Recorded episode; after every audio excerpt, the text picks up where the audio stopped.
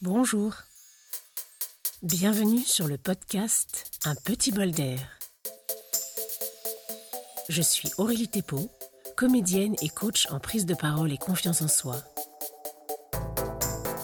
Au cours des prochaines minutes, je vous propose de prendre le temps de respirer avec moi pour recharger vos poumons et ressourcer votre esprit. Aujourd'hui, je voudrais commencer par une citation. Un monsieur qui a existé, qui a vécu il y a très très longtemps, puisqu'il a vécu deux siècles après Jésus-Christ. Je parle de Marc Aurèle. J'ai retrouvé par hasard cette citation, et j'ai trouvé que cette citation, pour démarrer l'épisode d'aujourd'hui sur cette émotion si forte qui est la peur, était tout à fait de convenance, comme on dit. La souffrance n'est pas due à la chose elle-même, mais à l'appréciation que nous en avons. Et cela, nous avons le pouvoir de le modifier à tout moment. Voilà, merci Marc Aurel, c'est exactement ce que je vais vous expliquer dans les 15 prochaines minutes. Il le résume en une phrase. Comme je le disais, aujourd'hui, je voudrais vous parler de la peur, et je vais vous proposer euh, un regard en trois temps. D'abord, je vais m'attarder un petit peu quelques minutes sur l'apparition de la peur dans notre cerveau. Ensuite, nous allons regarder les conséquences sur nos actes. Et pour terminer, je vous proposerai une idée de pensée constructive pour réfléchir à dépasser nos peurs lorsqu'elles deviennent trop présentes. Alors je parle bien sûr d'inquiétude, de stress fréquent et au-delà d'un certain degré d'envahissement, lorsque les peurs deviennent obsession et plus, il est quand même conseillé d'en parler dans un premier temps à son médecin. Alors regardons tout d'abord l'enchaînement des réactions dans notre cerveau. Face à un événement extérieur ou intérieur, nous captons, grâce à notre système nerveux central et périphérique, des informations, donc les yeux, les oreilles, essentiellement parfois aussi le toucher bien évidemment. Ces informations, elles sont acheminées par des signaux nerveux vers notre cerveau, pour être très précise, vers le thalamus qui est en gros au milieu du cerveau et qui est pour ainsi dire une sorte de garde triage qui envoie l'information vers le centre sensoriel concerné. Lors du trajet court, alors oui, parce que j'ai oublié de vous annoncer ça au démarrage, en fait, la peur, elle fait deux trajets en même temps. Elle fait un trajet long et un trajet court. Alors, je m'explique. Lors du trajet court, le centre sensoriel qui est concerné et qui est associé à l'hippocampe, les deux ensemble vérifient si l'information n'est pas susceptible de déclencher une souffrance. Et si dans l'hippocampe, euh, qui est donc le siège de la mémoire à long terme, il y a un souvenir qui est, qui est, qui est douloureux, qui a été mémorisé, alors là, c'est ensuite l'amygdale qui va se mettre en marche et qui va mettre le, le système nerveux en alerte et qui va envoyer un message à l'hypothalamus. L'hypothalamus, lui, en gros, c'est le chef d'orchestre du système nerveux. Il active l'hypophyse qui sécrète les hormones et qui elle-même active les glandes surrénales situées au-dessus des reins. Et c'est cette dernière qui sécrète le cortisol qui est l'hormone du stress. Alors, au secours maman, aujourd'hui pour la première fois je vous sors plein de mots. Pour les personnes qui ne sont pas habituées à ces thématiques scientifiques, ça fait beaucoup d'un seul coup. Donc je récapitule, le thalamus, ensuite l'hippocampe, l'hypothalamus, l'hypophyse, la glande surrénale, les amygdales, enfin non, pas du tout les amygdales, l'amygdale. Et le tout en 12 millisecondes. Truc de ouf. Voilà. Sur cette thématique-là, je vous conseille euh, une émission de 4 minutes euh, de France Inter qui m'a fait comprendre en fait tout ce vocabulaire qui s'appelle Parlons cerveau. Je l'ai mis aussi dans la présentation de l'épisode. Donc je reprends. Pour résumer, la voix courte revient à une appréhension générale du danger pour que nous agissions rapidement si besoin. Et comme je le disais dans, l'épisode 10 et 12, euh, que les émotions avaient un rôle à jouer, qu'elles étaient là pour nous transmettre une information. C'est pour ça qu'elles sont tellement importantes. Et la peur, elle, est faite pour sauver la vie, en fait. C'est pour ça qu'elle a été organisée de cette manière-là dans le cerveau. Donc, stimuli extérieur, thalamus, qui provoque un réflexe émotionnel Et ce réflexe émotionnel envoie l'info au niveau de l'amygdale, que l'on appelle aussi la glande des émotions, et donc elle, elle déclenche une réaction physique. Puisqu'on est dans le cas de, la mise en alerte, donc de la voix courte, l'organisme, par cette réaction, enchaîne et est prêt à réagir, à faire face ou à s'enfuir.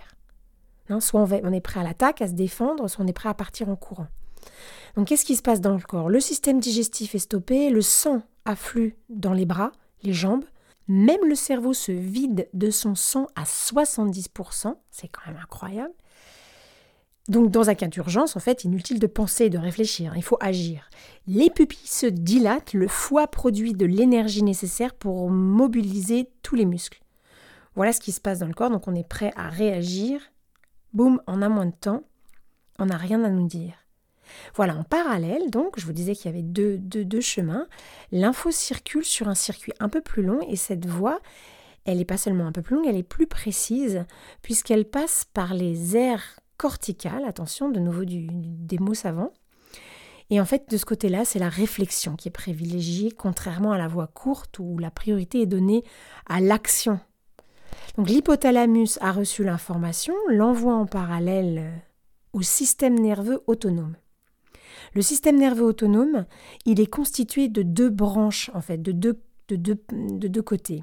D'un côté, le système nerveux sympathique, j'aime beaucoup ce mot, et de l'autre côté, le système nerveux parasympathique. Donc, selon les besoins, il y a l'une des deux branches qui va s'activer. La branche sympathique, celle qui est sympa, c'est quand le système va nous préparer en fait à l'action. La lutte, la fuite, le combat elle provoque en fait une sécrétion d'adrénaline et de noradrénaline. Et on peut donc dire que ben, en fait, ce côté-là, c'est l'accélérateur. Le second, c'est le système parasympathique, et lui, c'est celui qui ramène au calme. C'est celui qui va apaiser, qui va réguler les émotions.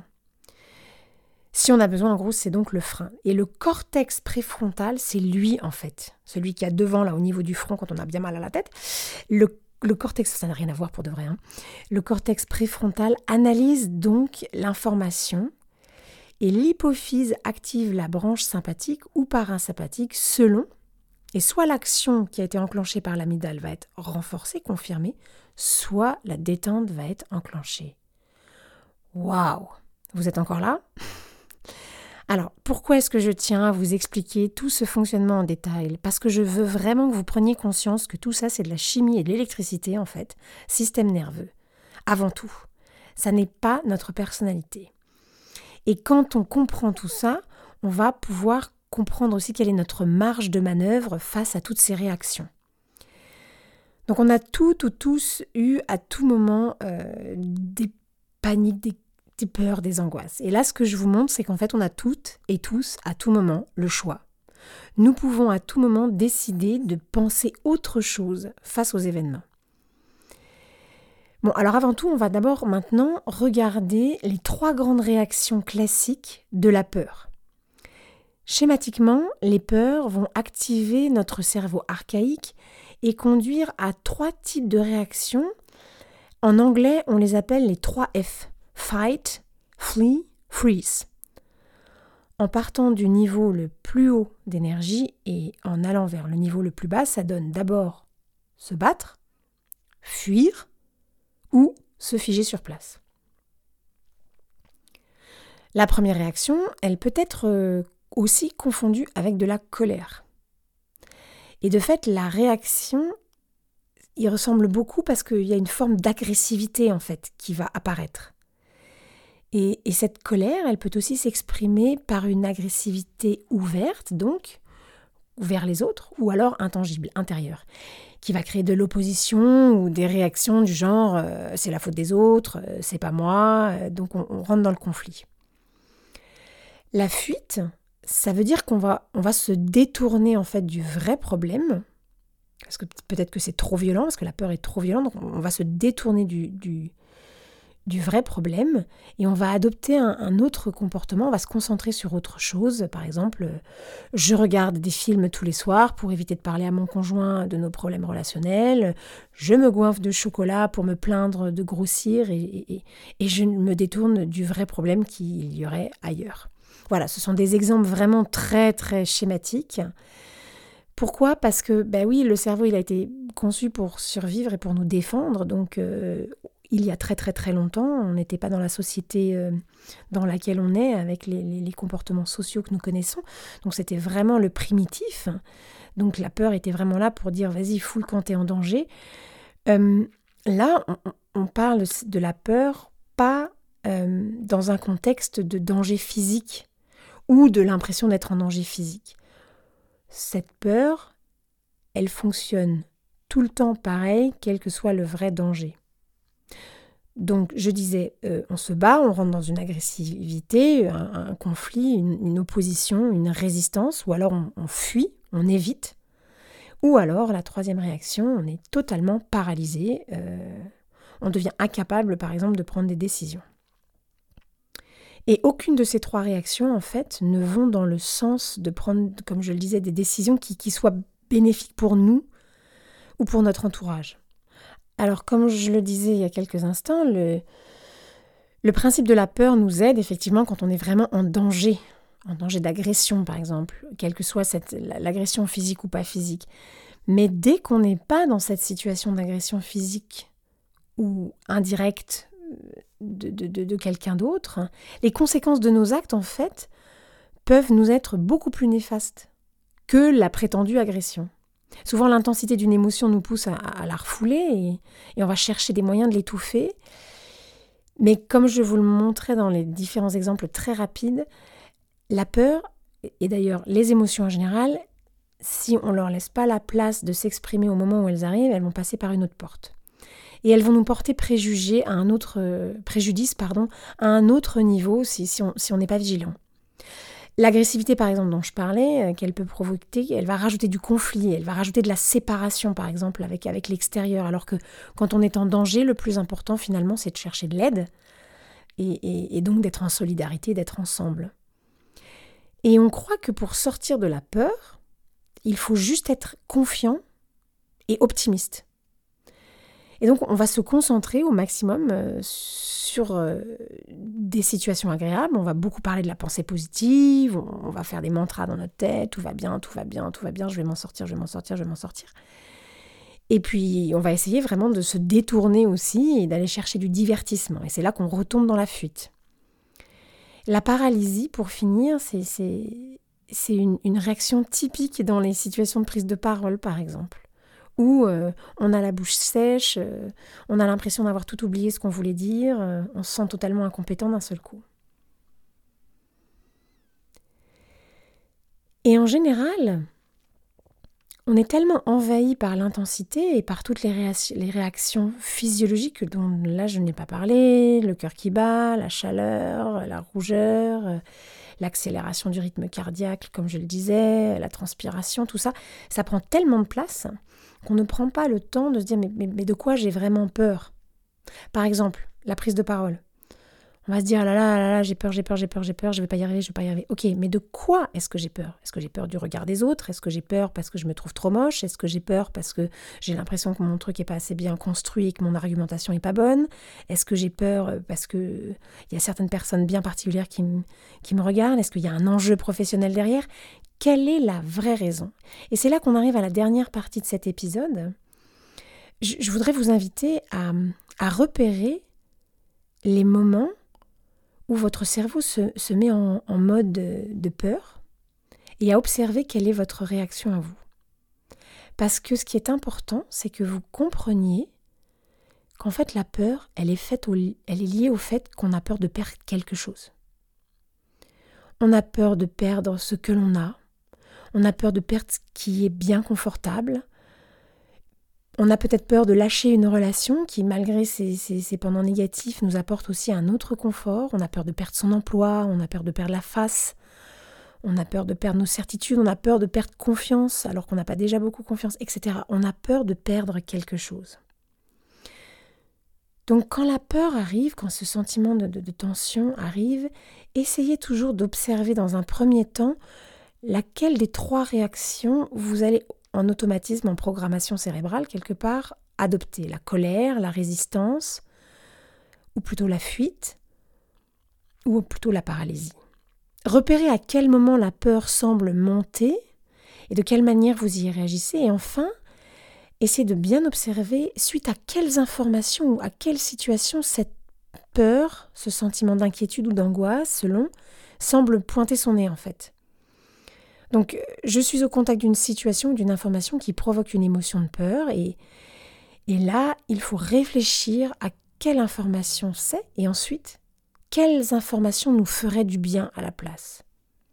Donc, je reprends un peu le, principe de la réflexion. C'est un peu le même principe que, que l'exercice de l'avocat du diable en très très court et juste quelques deux questions. Donc, la première étape, je constate mon comportement. Je, le nomme. Je suis en colère et qu'est-ce qui se passe quand je suis en colère? Je suis en colère contre quelqu'un d'autre, je refuse une situation, je préfère pas y penser, euh, après tout c'est pas grave, euh, ça passera, euh, ou je sais absolument pas quoi penser, pas quoi dire, peut-être même que je suis choquée derrière. La deuxième question, c'est derrière ça, demandez-vous de quoi avez-vous peur? Qu'est-ce que je risque de perdre? Et enfin, la troisième étape de cet exercice, donc 1, quel comportement 2, qu'est-ce que je vais perdre 3, par rapport à ce que vous allez perdre, prenez conscience de ce que vous aimez. Prenez conscience de ce qui vous est, qui vous est cher. Alors vous allez me dire, bah oui, euh, bien sûr, j'aime ma famille, j'aime mon métier, j'aime ma vie. Mais prenez le temps de ressentir à quel point cette chose que vous avez peur de perdre vous est importante. Prenez le temps de ressentir cette émotion positive en fait, qui est liée à quelque chose qui vous est important et que vous ne voulez pas perdre. Car en fait, la, solution de la peur, eh ben en fait, c'est pas le positivisme à tout va, c'est pas seulement la confiance en soi, mais en fait, c'est l'amour. Alors, je reviendrai dans un autre épisode. Boum, j'ai balancé ça comme ça d'un seul coup. Je reviendrai dans un autre épisode sur, cette émotion et, surtout sur ses bienfaits chimiques sur notre corps, sans rentrer dans, des commentaires euh, à ou, ou ésotériques. Prenez simplement conscience de ce que vous avez et de à quel point vous y tenez et que vous l'aimez et que ça provoque une sensation positive à l'intérieur de vous. Et comme nous l'avons déjà fait dans les épisodes 10 et 11, où il était question de se concentrer sur une émotion, cette fois la désagréable, et bien cette fois, la troisième étape, c'est vraiment de laisser la place d'abord à la peur pour la comprendre, pour comprendre d'où elle vient, et ensuite donnez-vous vraiment un espace de ressenti positif et donc de cet amour des choses qui vous sont importantes, des gens, des personnes qui vous sont importantes. Reconnectez en fait avec ce ressenti-là. Alors, je vous vois déjà, oui, ok, j'ai compris le message. Euh, j'aime ma femme, j'aime mon mari, j'aime mon conjoint, j'aime mes amis, j'aime mon appart, mais ressentez vraiment. Qu'est-ce que vous éprouvez par rapport à ce que vous avez dans votre vie qui, qui, est important pour vous? Un appart, la famille, euh, des amis, votre vie en, en général? Et laissez monter ce ressenti en vous jusqu'à sentir le plus longtemps possible cette émotion d'amour, plus longtemps que l'émotion de la peur ou du stress ou de l'inquiétude. Et alors je répète vraiment, c'est valable aussi pour le stress et pour les inquiétudes légères. C'est vraiment en général pour cette, sensation de peur. Ressentez et respirez bien profondément pour que votre système nerveux, maintenant vous comprenez pourquoi je vous parlais du cerveau, hein, c'est vraiment une question d'entrer l'information dans le système nerveux, qui a besoin de temps pour enregistrer cette nouvelle information sensorielle et pas seulement intellectuelle. Et si vous repensez au, confinement, par exemple, et, que vous sentez physiquement une, sensation désagréable, que la gorge se noue, que... Eh bien justement parce qu'aujourd'hui, le jour en tout cas où j'enregistre cet épisode, nous sommes sortis du confinement, nous sommes en déconfinement, surtout en France. Et puis parce que c'est l'été, que peut-être que demain vous partez en vacances, peut-être que vous êtes déjà en vacances, eh bien entraînez-vous maintenant. Laissez le souvenir venir de cette sensation désagréable, laissez la boule dans la gorge, dire j'ai peur, observez, respirez et concentrez-vous sur toutes les choses qui vous sont tellement importantes et que vous aimez. Voilà, j'espère que, ce regard sur cette émotion vous aidera, surtout la prochaine fois que la peur viendra, l'inquiétude montera, et que vous réussirez à, à utiliser cet été ensoleillé pour vous entraîner à ressentir le soleil de votre vie. Donc entraînez-vous, respirez bien, et je vous dis à bientôt. Bravo. Bravo de vous être octroyé ce petit bol d'air. Je vous souhaite aujourd'hui de rester connecté à votre ressenti aussi souvent que possible. Si vous pensez que ce podcast pourrait faire du bien à votre entourage, n'hésitez pas à le partager. Et je vous invite à vous abonner pour être informé du prochain épisode. Merci d'avoir partagé ce moment avec moi.